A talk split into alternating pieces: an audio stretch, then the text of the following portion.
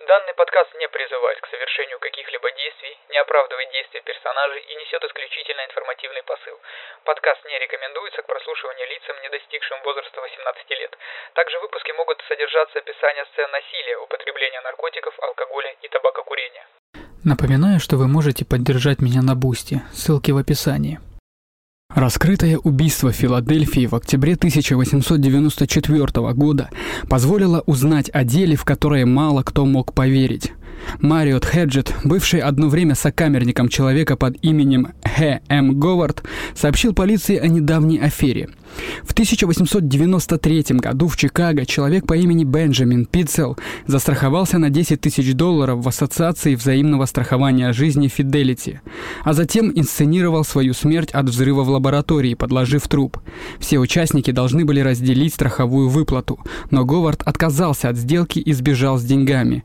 В отместку Хаджибс донес на него, и его подробное письмо о схеме было передано в компанию. Вскоре они поняли, что Говард на самом деле был Генри Говардом Холмсом, явным мошенником. Представитель компании, который уже высказал подозрения по поводу места смерти, заново изучил обстоятельства, связанные с обнаружением тела по улице Каллу-Хилл 1316 в Филадельфии. Оно было найдено в состоянии трупного окоченения и с такими сильными ожогами лица от химических веществ и солнечного облучения, что судить о личности человека было невозможно. Тем не менее, Холмс, сопровождаемый одним из детей Бенджамина Пиццеля, действительно опознал это тело по отдельным признакам, как тело самого Пиццеля. Получив деньги, он исчез вместе с этим ребенком и еще двумя его детьми. Учитывая эти подробности, сотрудники компании безуспешно пытались выследить его, поэтому и наняли агентов из Национального детективного агентства Пинкертона, чтобы те вышли на след негодяя. Идя по его следу по всей стране, эти опытные люди собирали информацию о его многочисленных мошенничествах, кражах и махинациях, в том числе о страховых аферах, совершенных несколькими годами ранее в Чикаго, благодаря которым он получил средства на строительство трехэтажного отеля. Он был одним из лучших мошенников, с которыми они когда-либо сталкивались, и, возможно, самым успешным. Если бы он не был жадным, он все еще бы занимался бизнесом, но на этот раз он был у них в руках.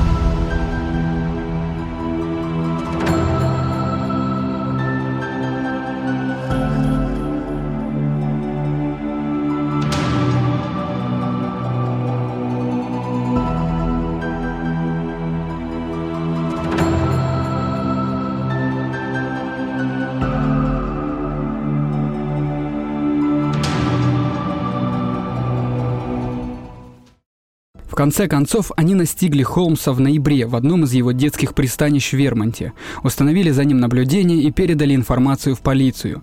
Днем 16 ноября 1894 года Холмс был арестован в Бостоне, когда готовился покинуть страну на пароходе. Он легко сдался, вероятно полагая, что сможет выпутаться из затруднительного положения с помощью своего весьма удачного оружия – болтливого языка и лжи. Вполне вероятно, что он еще больше убедился в этом, когда ему сказали, что его обвиняют в довольно мелкой краже лошади в Техасе. Конечно, в тайне он знал гораздо больше о том, что совершил, но и полиция тоже знала. Тем не менее, в тот момент ни одна из сторон не понимала, с чем имеет дело. Лучшими источниками для истории Холмса являются документы по самому делу, книга детектива Фрэнка Гейера о его опыте и автобиографические произведения, написанные Холмсом. Сначала Холмс рассказал одну историю, которая включала в себя обыденные подробности его жизни и кучу лжи, придуманные для покрытия его преступлений, а затем он предложил сенсационное признание, которое было напечатано в то время в газете «Филадельфия Инквайр». Кроме того, поскольку история Холмса сразу же стала сенсацией, издания крупнейших филадельфийских газет печатали эту историю с момента его ареста, а в 1975 году Дэвид Франки опубликовал книгу «Пыточный доктор», Кроме того, авторы Гарольд Шехтер и Эрик Ларсон написали образцовые интерпретации истории о Холмсе. Шехтер рассказывает сказку образно, как нехудожественное повествование, а Ларсон помещает Холмса в контекст развития Всемирной выставки в Чикаго в 1893 году. Обсуждение Ларсоном того, как он исследовал книгу, дает еще большее представление. По его признанию, он столкнулся с некоторыми трудностями при работе над персонажем Холмса, поскольку протоколы судебного процесса в Филадельфии ограничивались одним преступлением.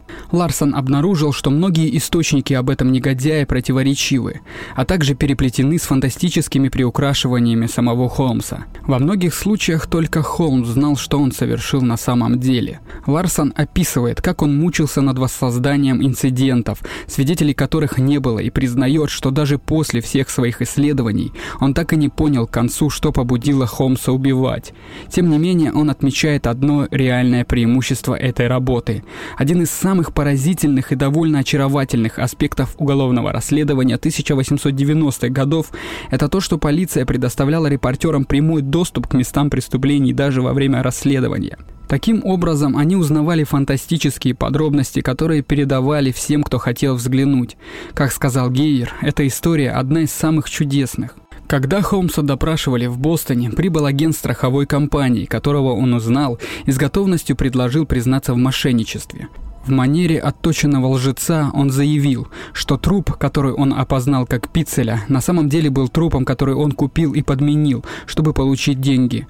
Агент был поражен почти убедительным выступлением Холмса. Когда подозреваемого попросили рассказать о детях Пиццеля, которые сейчас находятся не на его попечении, он предложил еще одну запутанную историю. Дети были оставлены с отцом, который уехал либо в Южную Америку, либо во Флориду. Кэрри Питцел, жена Бена, не смогла подтвердить ничего из рассказа Холмса, кроме того, что она знала о страховой схеме и о том, что он перевозил ее с места на место, обещая вскоре увидеться с семьей. Она была совершенно сбита с толку всем происходящим, и ее взволнованная манера поведения убедила дознавателей в том, что Питцель, скорее всего, мертв. Они обвинили ее в заговоре и посадили под арест, хотя им было жаль ее. Казалось, она была втянута во что-то, что едва понимала.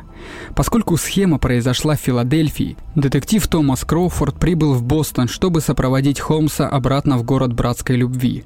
В книге «Развращение» Шехтер рассказывает о том, как Холмс по дороге хвастался детективу своей криминальной карьерой, признавая, что за свою жизнь он натворил достаточно, чтобы быть повешенным 12 раз. Он рассказывал яркие истории о своих различных аферах и утверждал, что обладает способностью гипнотизировать людей, чтобы они делали все, что он хочет. Он даже предложил детективу 500 долларов, чтобы тот позволил ему совершить над ним этот подвиг и сбежать. Кроуфорд не был впечатлен и с мрачным юмором отказался от сделки. Но когда позже об этом узнали репортеры, они приписали мошеннику сверхъестественные способности. Чтобы вы понимали, это был век Свингали, персонажа, ставшего популярным в современном современном романе Джорджа Дю Марье «Трилби», и считалось, что Холмс обладает такими способностями. В конце концов, Холмс был заключен в тюрьму Мояменсинг и пробыл там несколько месяцев. Ларсон указывает, что его сырая, выбеленная камера была размером 9 на 14 футов, за решетченным окном и электрической лампой для освещения. Он был хорошо воспитан и, несмотря на ежедневные журналистские открытия о новых ужасных преступлениях, он, очевидно, нравился охранникам. Некоторые из них делали для него одолжение, ежедневно доставляя газету, чтобы он мог быть в курсе всех подробностей расследования расследования.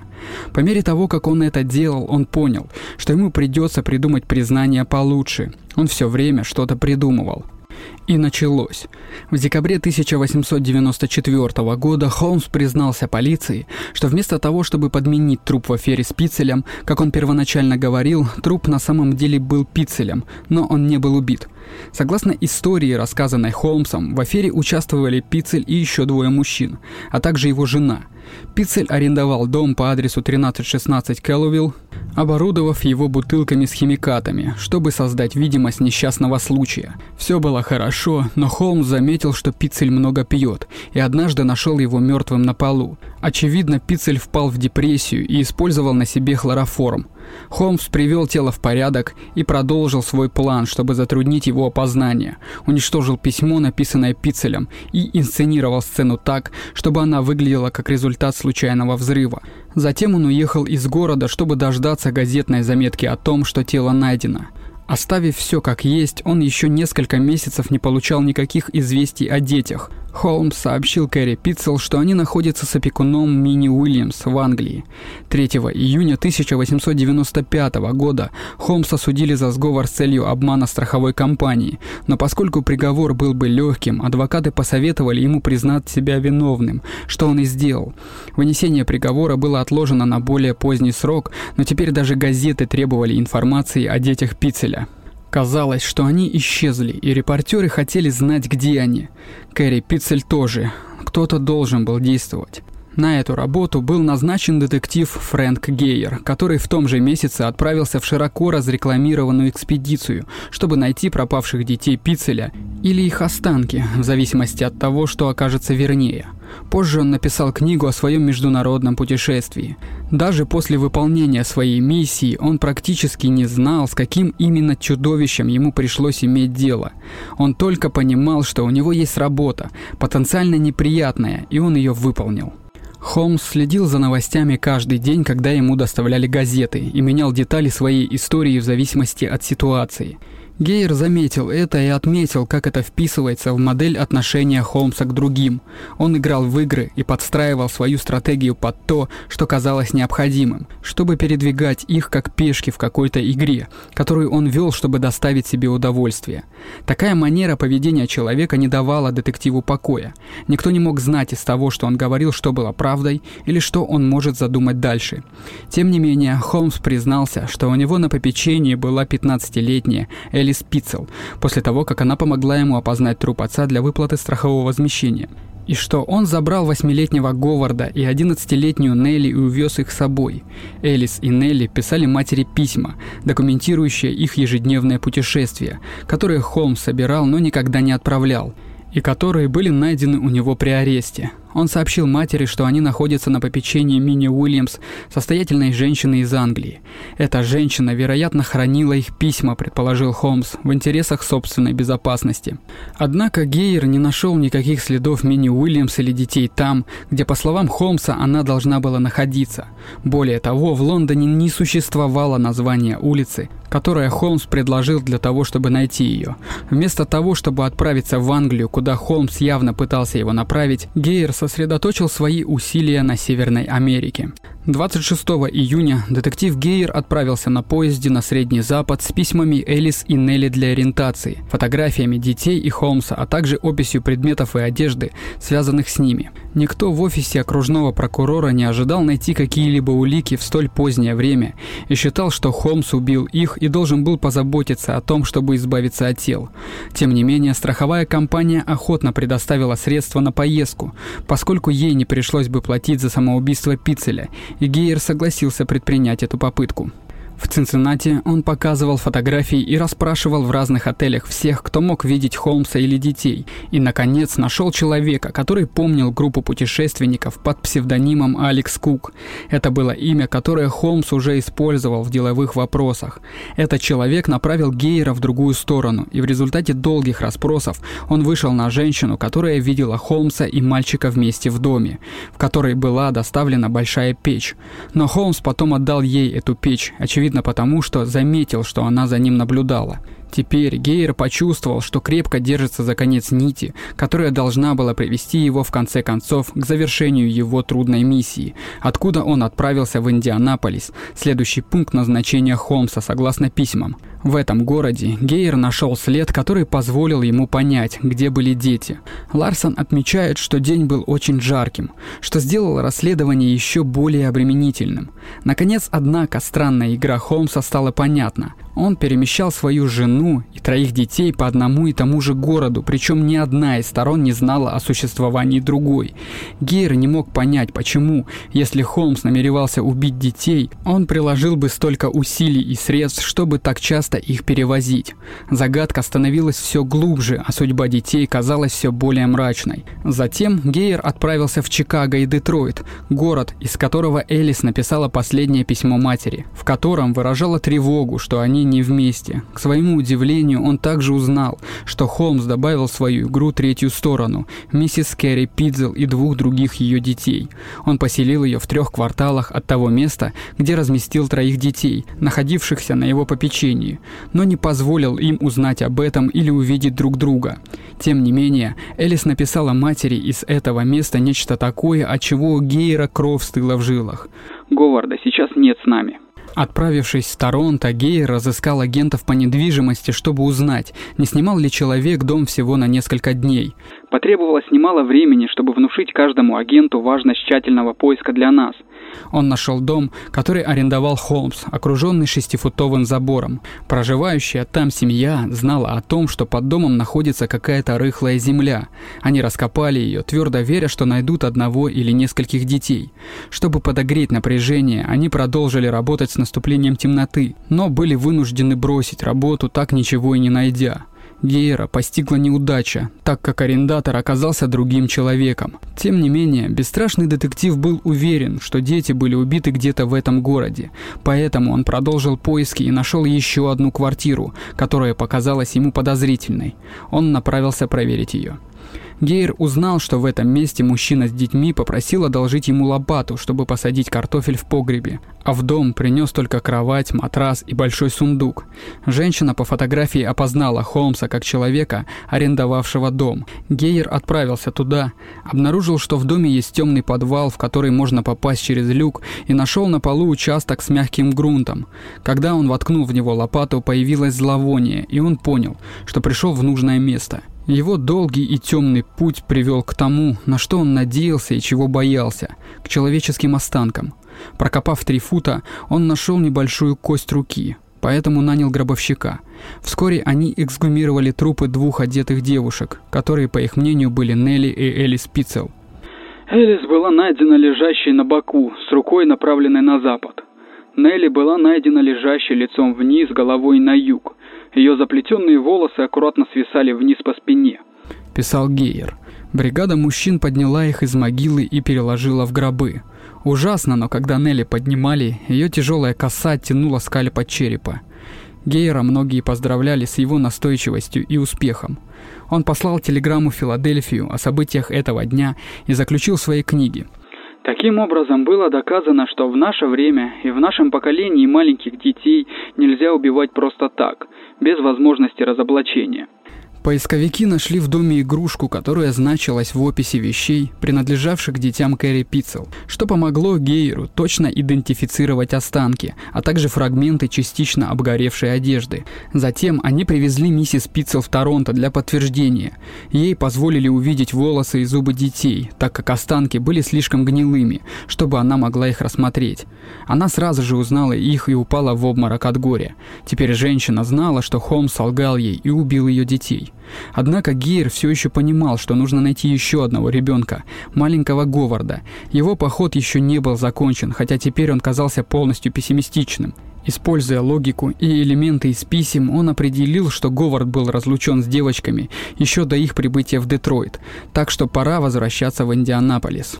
Он прибыл туда 24 июля. Как и прежде, он заручился помощью агентов по недвижимости со всего города, чтобы узнать подробности о краткосрочной аренде жилья в октябре прошлого года. К этому времени путешествие Гейра вызвало огромный интерес в стране, и газеты приветствовали его прибытие. Его считали Шерлоком Холмсом в реальной жизни, и люди хотели следить за каждым его шагом так же, как они читают захватывающее художественное произведение. Это было и проклятием, и благом. Он получал получал множество зацепок, которым следовал, но большинство из них просто тратили его время. «Не шли и шли, но я продолжал оставаться в неведении, как и прежде», – писал Гейер. Он опасался, что дерзкий и ловкий преступник мог превзойти его в этом деле. Все более вероятным казалось, что маленький Говард никогда не будет найден. Холмс внимательно следил за путешествием Гейера. Поначалу он чувствовал себя уверенно, полагая, что Гейер никогда не сможет найти детей. Но после обнаружения останков девочек ситуация стала выглядеть мрачной. Ему пришлось придумать историю, чтобы оправдать себя и возложить вину на других. Пока он это делал, следователи анализировали письма детей и направляли Гейеру свои идеи. Некоторые вещи были упущены или неправильно поняты, и с новой тщательностью Гейер обнаружил, что дети находились в Индианаполисе на 4 дня дольше, чем он предполагал. Он сократил неучтенный промежуток времени до двух дней, а затем вернулся в Чикаго, чтобы проверить недавно найденный скелет ребенка. Это был не Говард. Холмс, когда его спросили об этом, не смог оказать ни малейшей помощи. Король фабрикантов свалил вину на другого человека, как на вероятного преступника. Гейер побывал еще в нескольких местах, но инстинкт подсказывал ему оставаться в Индианаполисе и продолжать искать там. Несмотря на отсутствие успеха, Гейер продолжал верить, что в этом городе ему удастся совершить прорыв. Было переработано не менее 900 предполагаемых подсказок, писал он позже, но ему нужна была новая стратегия. Он отправился в небольшие отдаленные городки, проходя их так же методично, как он это делал в Индианаполисе. Затем в Ирвингтоне он попал в точку. Мужчина, сдававший дом в октябре, запомнил Холмса, сказав, что его манеры были такими грубыми и резкими а также вспомнил, что с этим вспыльчивым краткосрочным жильцом был мальчик. С облегчением и уверенностью в том, что он вышел на след, Гейер отправился в арендованный дом. На полу подвала не было обнаружено никаких следов беспорядка, что сначала обескуражило его, но в небольшой нише стоял сундук, а рядом с ним взрыхленная почва. Гейер покопался в этом месте, но ничего не обнаружил. В сарае он нашел угольную печь и, вспомнив, что Холмс ранее купил большую печь, от которой потом отказался, Гейер заподозрил, что это зацепка.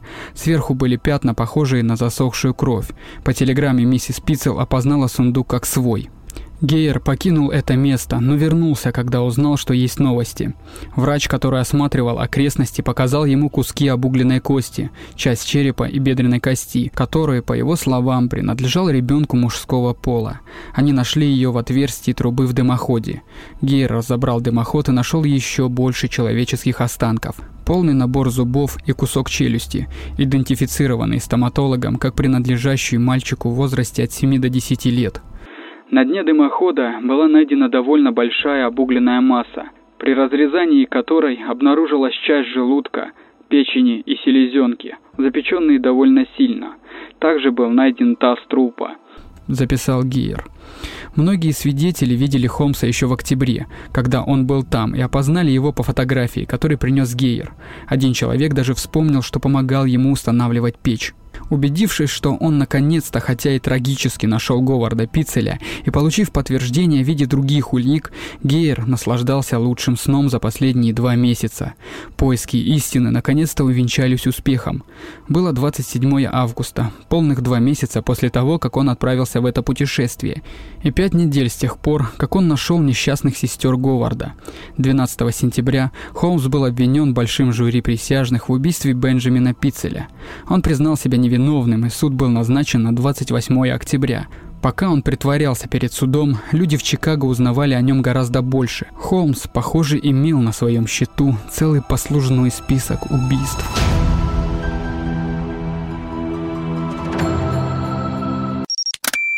Холмс, настоящее имя которого было Герман Вебстер Маджет, приехал в Чикаго в 1880-х годах, уже будучи женатым на двух женщинах. Город готовился к всемирной или великой выставке, а значит, у ловкого человека было много возможностей мошенничества и воровства.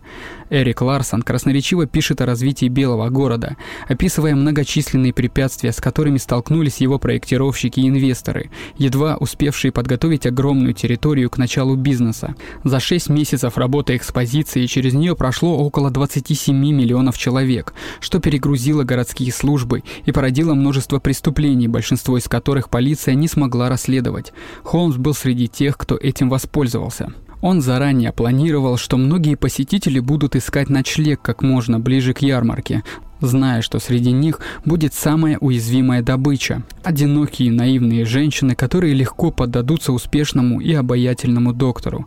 Он представлялся выпускником престижной медицинской школы и состоятельным человеком. Его первой работой в Чикаго была должность рецептуарного клерка на 63-й и Южной Уолли-стрит, но вскоре он сменил хозяйку миссис Холтон, которая затем уехала в Калифорнию со своей дочерью. Действительно, никто никогда больше не слышал о них, но Холмс взял магазин магазин под свой контроль. Через дорогу находился участок на 63-й улице, который он и купил. Вскоре он собирал средства с помощью убийств и мошеннических схем, чтобы построить свой трехэтажный замок на 100 комнат, как он его называл. Когда он почувствовал необходимость уехать, он попытался сжечь его, чтобы получить страховку. Теперь в этом здании следователи нашли доказательства еще более тяжких преступлений, чем мошенничество или двоеженство. Итак, Холмс предлагал комнаты молодым женщинам, приехавшим на ярмарку. При этом многие из тех женщин, которые были связаны с ним, исчезли – Кроме того, он нанял несколько молодых женщин, которые также исчезли. Из того, что удалось восстановить, следовало, что Холмс пытал и убивал их, выбрасывая трупы в печь в подвале или обезглавливая и продавая скелеты медицинским школам. Шехтер описывает, что представляло собой это место. В замке Холмса были звуконепроницаемые спальные камеры с глазками, стены, обитые асбестом, газовые трубы, раздвижные стены и вентиляционные отверстия, которыми Холмс управлял из другой комнаты.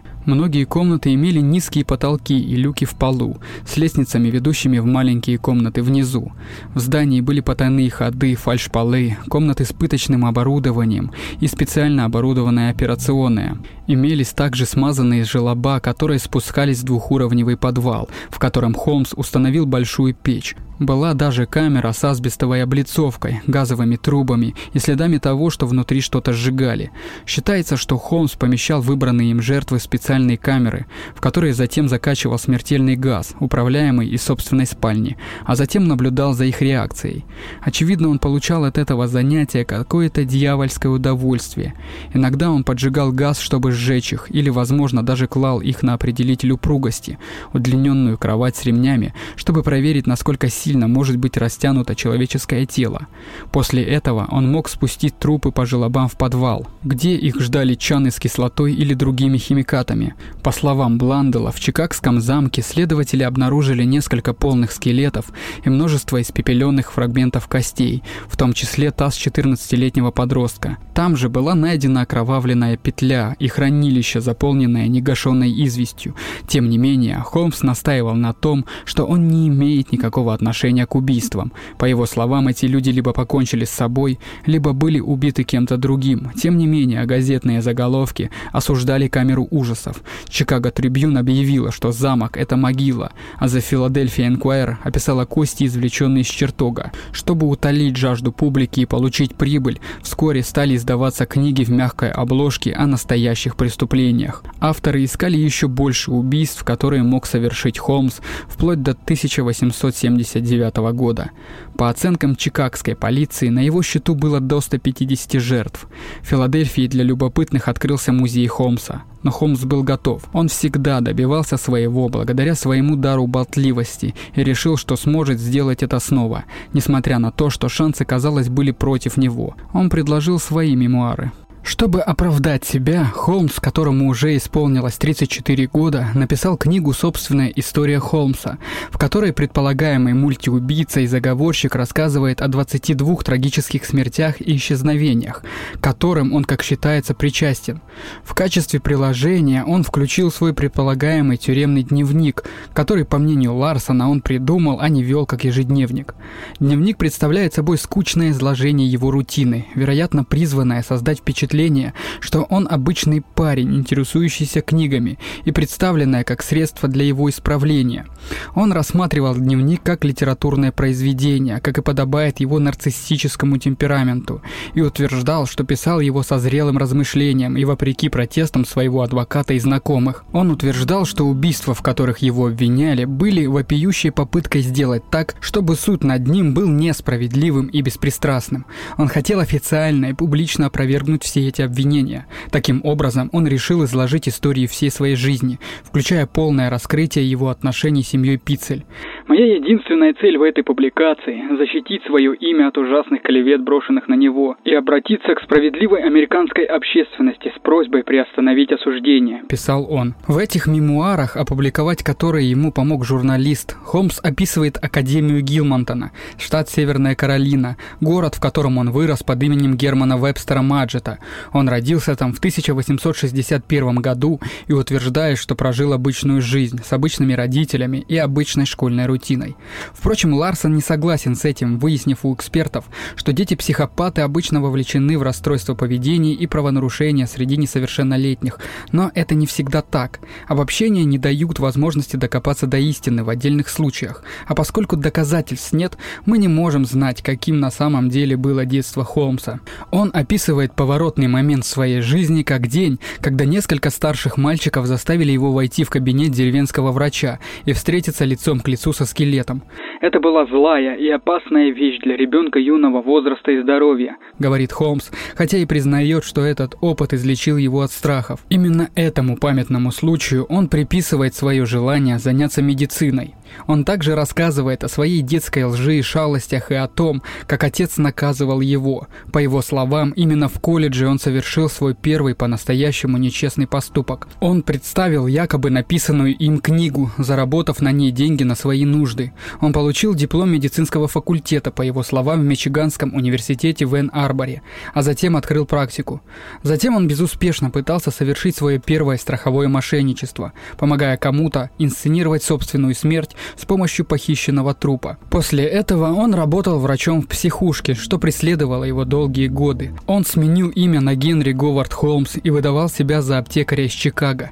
Это было зловещее начало его карьеры. Холмс продолжает писать свои мемуары в стиле «Бедный я», описывая постигшие его беды и лишения, которые он перенес до встречи с Беном Пиццелем в 1888 году. Они вступили в партнерство, которое включало в себя различные виды деятельности, приносящие финансовую выгоду им обоим.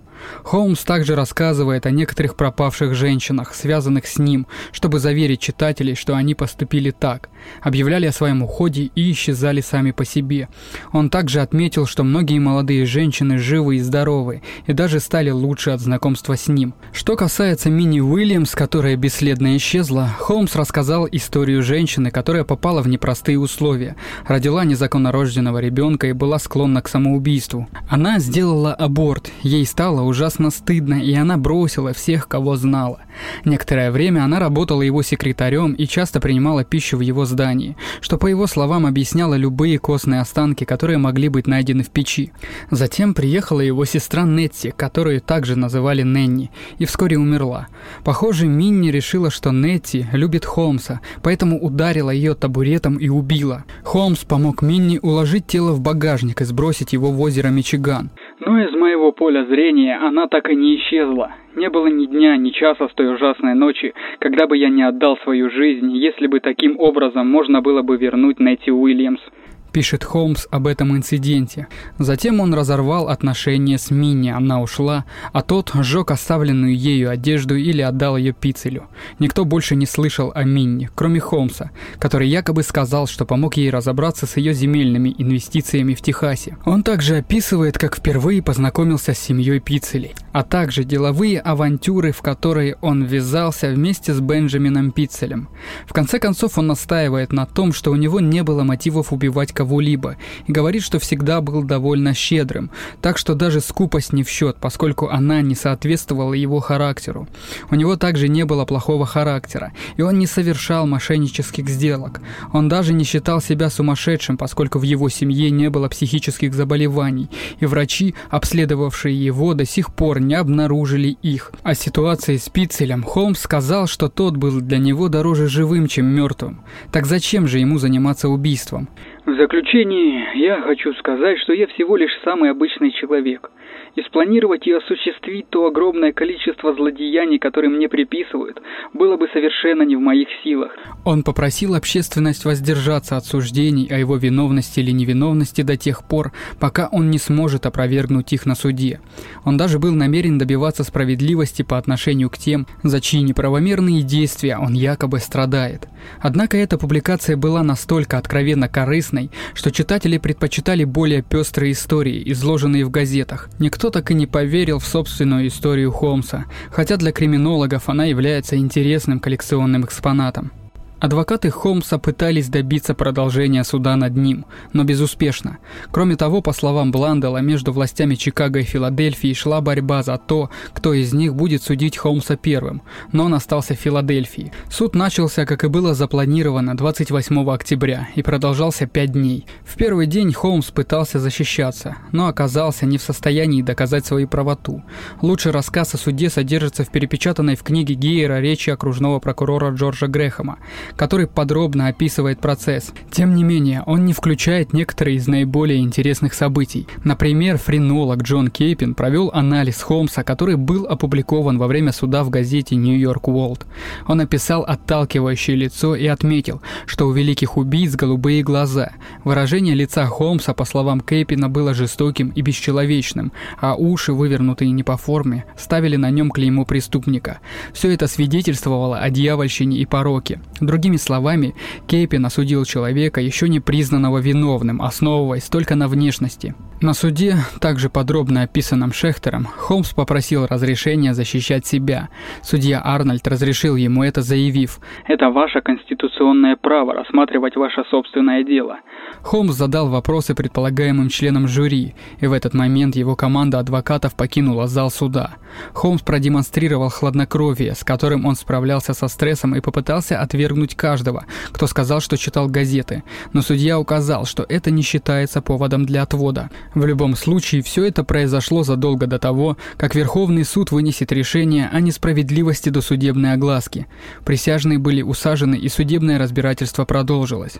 По словам Шехтера, Просьба Холмса защищать себя была беспрецедентной. Ни один обвиняемый убийца не делал этого раньше в Соединенных Штатах, поэтому в суде приняли участие несколько адвокатов и студентов юридических факультетов. Репортер The Philadelphia Inquirer описал выступление Холмса на суде как энергичное и замечательное. Он был почтителен к судье, но недоброжелателен к прокурору. Он потребовал анализ жидкости, которую ему вменяли в вину как я для детей, и он хотел получить самые последние работы по токсикологии, утверждая, что как врач он сам сможет провести анализ. Это создавало впечатление человека, готового использовать науку для своего оправдания. Тем не менее, Холмс часто уклонялся от допроса, углубляясь в мелочи, и часто вступал в перепалки с прокурором, который, вероятно, был обеспокоен тем, тем, что ему приходится выступать в суде на равных с подсудимым. Холмс допустил ошибку, когда после описания трупа Пиццеля в жутких подробностях попросил перерыв на обед, так как был голоден. Казалось, он не испытывал ни малейшего сожаления по поводу предполагаемого самоубийства партнера и друга. В течение всего того дня, хотя он вел допрос в профессиональной манере, ему не удалось привести ни одного аргумента в пользу своей невиновности. Все профессиональные свидетели пришли к выводу, что Пиццель не мог, как как утверждал Холмс, совершить самоубийство. По протесту Холмса судья назначил вечернее заседание. Холмс утверждал, что плохо себя чувствует, но было ясно, что ему не удается доказать свою правоту. Вечернее заседание открылось неожиданно. Холмс попросил суд разрешить двум его защитникам вновь вступить в дело, и этим он отказался от роли адвоката по уголовным делам. Хотя теперь у него был компетентный адвокат, он, вероятно, навредил своему делу. Благодаря его выходкам и очевидной усталости к концу первого дня присяжные смогли увидеть, что подсудимый потерял уверенность в себе и не смог поколебать самых сильных свидетелей. Возможно, он не признал свою вину, но его действия указывали на то, что он признавал свое поражение. Он встал только один раз, чтобы допросить другого свидетеля, свою последнюю любовницу и третью жену, которая дала показания против него. Используя сильную дозу эмоций, как будто пораженный ее предательством, он, тем не менее, не смог заставить ее изменить свои показания, обвинения о его поведении в тот день, когда Пиццель якобы был убит. Обвинение изложило свою версию довольно подробно, подготовившись предъявить его действия вместе с 35 свидетелями из различных мест, куда Холмс отправился после убийства Пиццеля. Но судья постановил, что процесс должен был быть ограничен только одним делом. Поэтому Грэм показал, как они провели его идентификацию и добавил все, что им было позволено о предрассудительном поведении Холмса. С помощью врачей они доказали, утверждали, что хлороформ, который якобы убил Пиццеля путем самовведения, на самом деле был введен в него насильно, когда он уже был мертв. Таким образом, Пиццель умер не от естественных причин и не от собственной руки. Учитывая признание Холмса о том, что он был с ним, у присяжных действительно не было другого выбора. Кроме того, Кэрри Пиццель покорила зал суда своей скорбной речью о том, что ее дети мертвы. В своем заключительном слове, которое длилось более двух часов, Грэм назвал Холмса самым опасным человеком в мире и попросил присяжных не бояться выполнять свой долг и действовать как честные люди. В итоге присяжные признали Холмса виновным в убийстве Бенджамина Пиццеля, и судья приговорил его к смертной казни через повешение. После вынесения приговора, когда его адвокаты готовили апелляцию для нового судебного разбирательства, которое не состоялось, Холмс снова взялся за перо, чтобы сделать признание в значительной степени вдохновленное обещанием выплаты в 10 тысяч долларов от газетного синдиката Хёрста. Он опубликовал его в газете The Philadelphia Inquirer, и это был его третий полноценный рассказ о своей деятельности в связи с делом Пиццеля. Стремясь теперь стать самым печально известным убийцей в мире, он утверждал, что убил более ста человек. Очевидно, передумав, он сократил это число до 27, включая Пиццеля и его детей.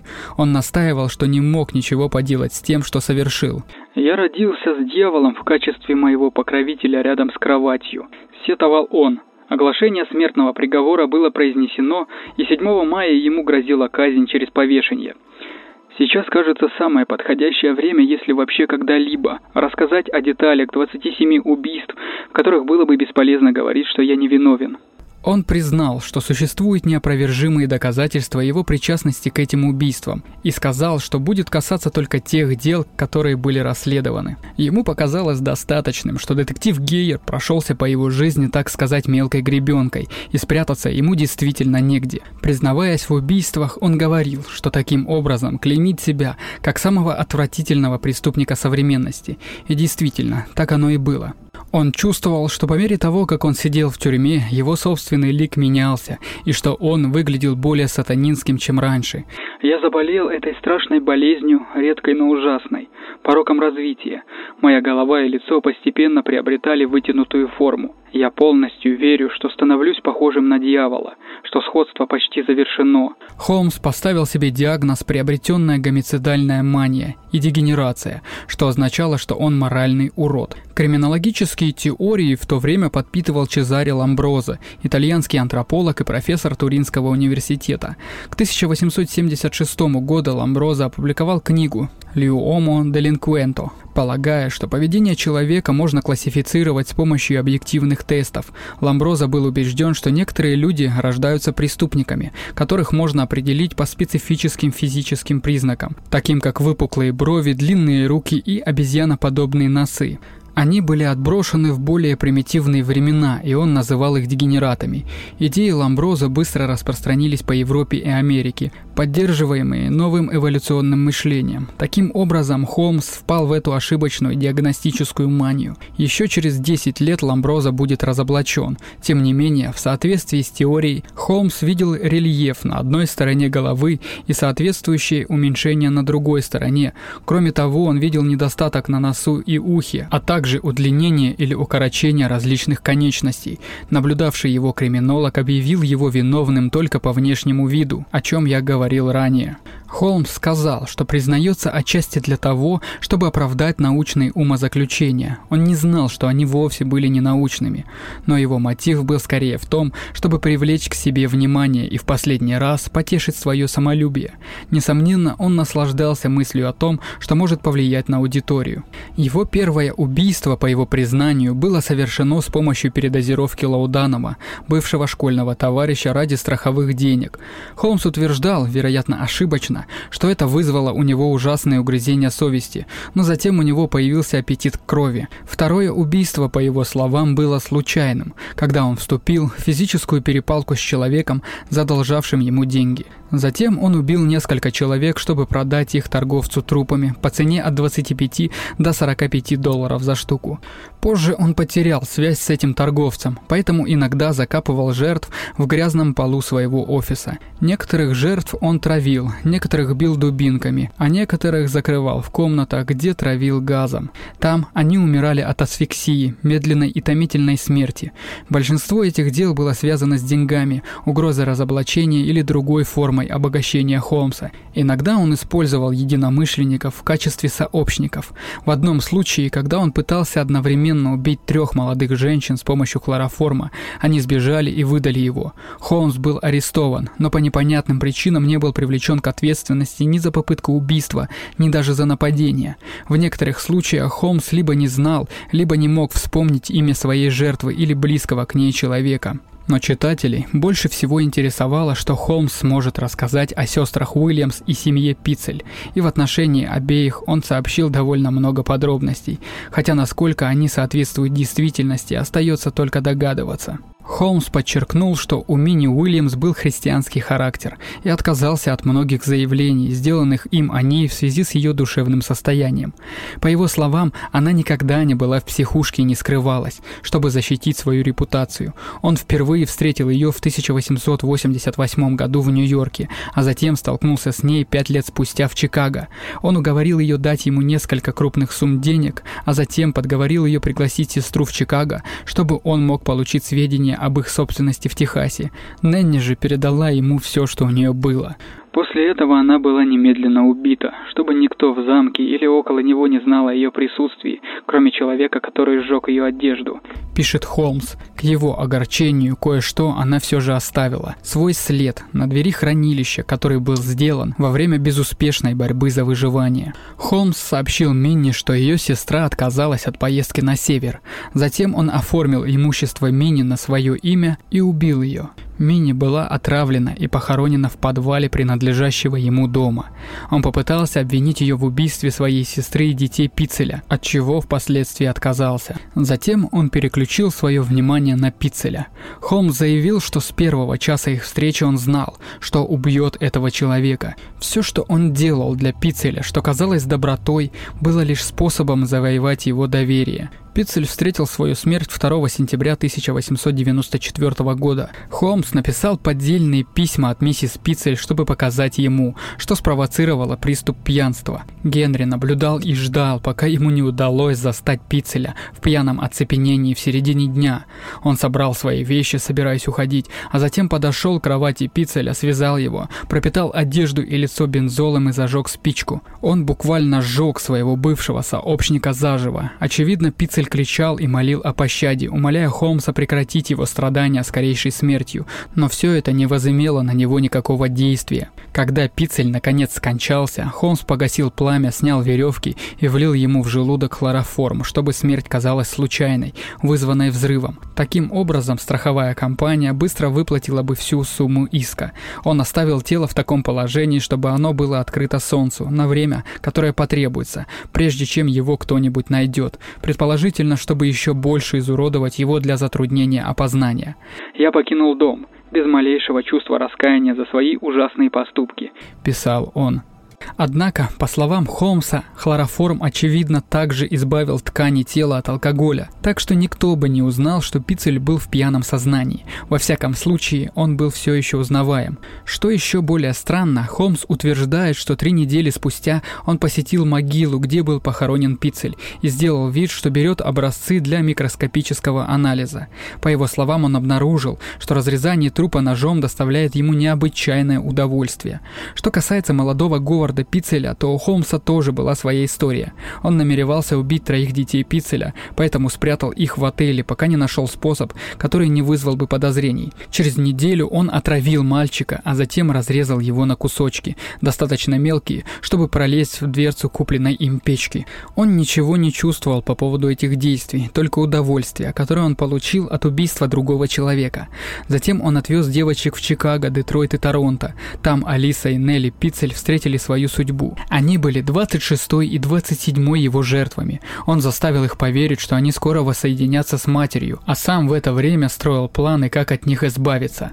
Он заставил их обоих залезть в большой багажник и закрыл их внутри, оставив отверстие для воздуха. Затем он вернулся и закачал в отверстие газ, чтобы убить девочек, в то время как их мать ехала в Нью-Йорк. Он вырыл неглубокие могилы, снял с них одежду и бросил их без раздумий. У него был план покончить с жизнью миссис Питцел и двух ее оставшихся детей с помощью нитроглицерина, но он был арестован в Бостоне, прежде чем ему удалось это осуществить.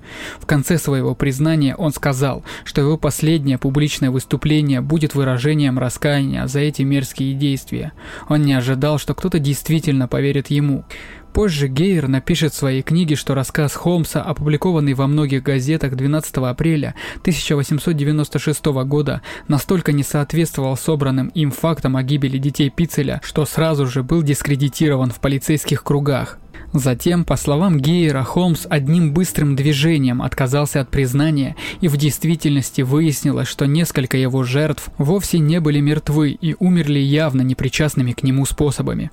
Когда полиция сказала ему, что его рассказ не соответствует действительности, он якобы ответил «Конечно, это неправда, но газетам нужна сенсация, и они ее получили». Тем не менее, полиция поверила его словам об убийстве Бенджамина Пиццеля. Гейер считал гнусным то, что Холмс не сказал правду правду, даже стоя на краю могилы и вечности. 7 мая 1896 года Генри Говард Холмс отправился к петле палача. Его последней пищей были вареные яйца, сухой тост и кофе. Даже в петле он изменил свою историю. Он утверждал, что убил только двух человек и пытался сказать больше, но в 10.13 люк открылся, и он был повешен. Блендел утверждает, что ему потребовалось целых 15 минут, чтобы задохнуться на виселице. Боясь похитителей тел, которые могли бы нажиться на его трупе, перед смертью он обратился с просьбой. Холмс не хотел вскрытия и поручил своим адвокатам проследить следить за тем, чтобы его похоронили в гробу, заполненном цементом. Его доставили на кладбище Святого Креста к югу от Филадельфии, и два охранника Пинкертона стояли над могилой в течение ночи, прежде чем тело было окончательно погребено в двойной могиле, также заполненной цементом. Ларсон утверждает, что никакого камня не было установлено, хотя его присутствие зафиксировано в кладбищенском реестре. Адвокаты Холмса отклонили предложение в 5000 долларов за его тело и даже отказались от его мозга в пользу Филадельфийского института Вистара, который надеялся, что его эксперты проанализируют этот орган для лучшего понимания преступного разума. После этого Ларсон рассказывает о ряде странных событий, которые придали достоверность слухам о сатанизме Холмса, включая несколько странных смертей и пожар в офисе окружного прокурора, который уничтожил все, кроме фотографии Холмса. Во время этого дела возник еще один американский феномен, связанный с увлечением общества сенсационными преступлениями преступлениями. Тысячи людей выстраивались в очередь, чтобы увидеть место убийства в Чикаго, поэтому бывший офицер полиции перестроил печально известное здание под замок ужасов Холмса, аттракцион, предлагающий экскурсии в камеры удушения и комнаты пыток, но перед открытием аттракциона он загадочным образом сгорел дотла. Так много людей, снимавших комнаты у Холмса во время ярмарки, пропали без вести, что сенсационные оценки числа его жертв достигали примерно 200 человек, а некоторые люди продолжают утверждать эту необоснованную цифру сегодня. Вполне вероятно, что цифра, приведенная Холмсом в его пересказанном признании, занижена, но нет никакого способа узнать, сколько он убил на самом деле. Друзья, спасибо, что дослушали выпуск до конца. На этом мой рассказ об убийствах и махинациях Генри Говарда Холмса заканчивается. Напоминаю, что меня можно поддержать на Бусти, там выходят дополнительные выпуски, основные эпизоды выходят раньше на 3-4 дня. Ссылка в описании. Я попрошу вас распространить данный подкаст, рассказать о нем друзьям и близким, по возможности оцените данный выпуск на вашей платформе. Этот подкаст выходит на всех актуальных подкаст-площадках Apple Podcast, Подкаст, Google Подкаст, Castbox, Яндекс Музыка, ВКонтакте и прочих. Ах да, не забывайте подписываться на мою группу ВКонтакте. Всем спасибо, всем пока.